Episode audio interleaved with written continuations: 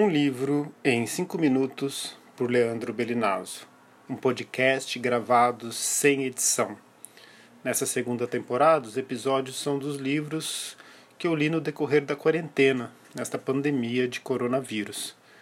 E o livro de hoje chama-se O Homem que Plantava Árvores, do Jean Giono, em, com ilustrações do Daniel Bueno tradução da Cecília Ciscato e do Samuel Titan Júnior, um livro da editora 34. Em capa dura, uma edição belíssima, as ilustrações são lindas, e é uma pequena fábula muito curta, e que para o episódio de hoje eu selecionei algumas breves passagens, e no final vou fazer alguns comentários sobre a fábula, colocando ela em relação com um pequeno texto do Emanuele Cocchia, escrito aqui durante a quarentena, durante a pandemia. Tá bem? Então vai ser um pouquinho diferente o episódio de hoje. Vamos lá as passagens da fábula que eu selecionei.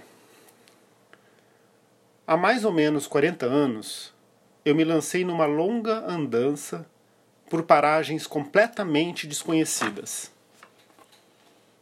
Quando empreendi meu longo passeio por esses ermos, só havia descampados nus e monótonos.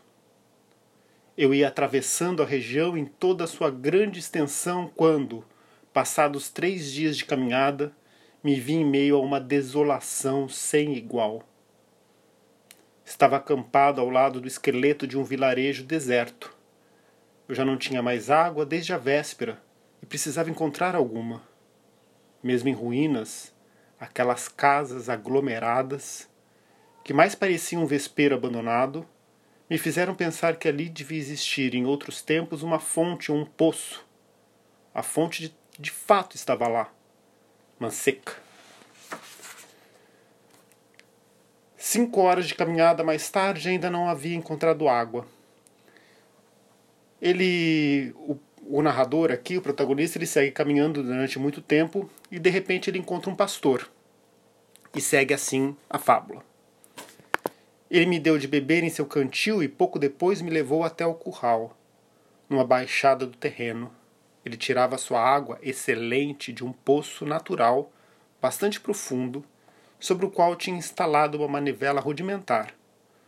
O homem falava pouco. É a sina dos solitários. Não morava numa cabana, mas numa casa de verdade, feita de pedra, em que se via muito bem quanto barulho pessoal, quanto trabalho pessoal havia sido necessário para reformar a ruína que encontrara ao chegar ali. O teto era firme e estanque.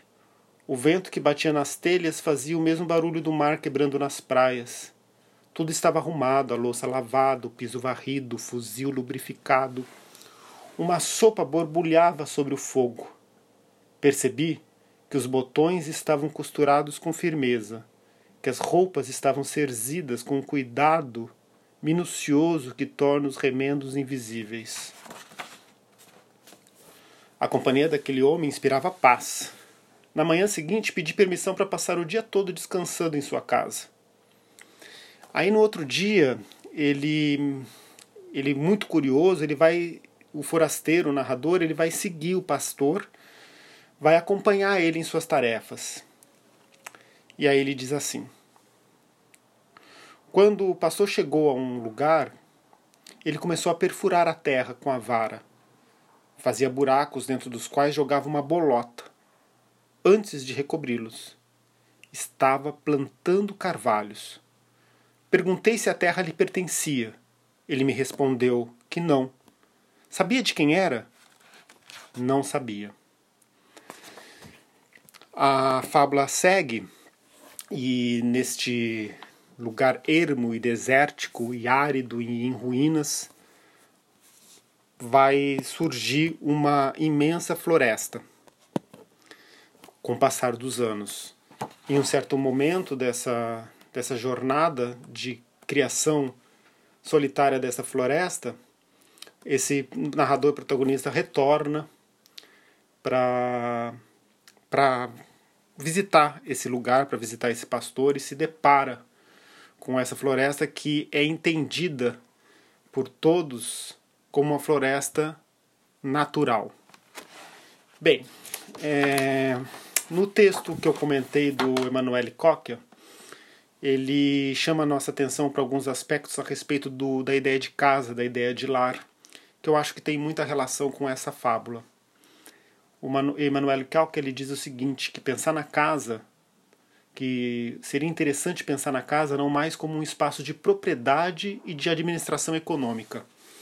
É um pouco como esse pastor, esse plantador de árvores, esse construtor de florestas, que quando perguntado se aquela terra na qual ele semeava era dele, diz que não, e que não sabia de quem era. Então havia uma prática cotidiana, amorosa, de cuidado com algo e com alguém. E é isso, de uma certa forma, que a gente pode, pode configurar uma casa, essa dimensão do cuidado não como propriedade, não como administração econômica, mas como lugar onde as coisas ganham vida e tornam a vida possível para nós, como diz o Emanuele Cocchia. E ele diz ainda o seguinte, que o lar, né, a casa, é onde as coisas nos dão acesso ao espaço. Elas tornam o espaço habitável. É, esse livro, O Homem que Plantava Árvores, ele é dos ele foi publicado, se não me engano, sim, nos anos 50. É, foi escrito, na verdade, nos anos 50, em 1953, mas ele teve a sua primeira edição apenas na década de 1980. O Jean Giono ele nasceu em 1895 é, na Provença, na Provença, na França. Esse foi o episódio de hoje, esse foi o áudio de hoje. A gente se vê no próximo. Adeus, até logo.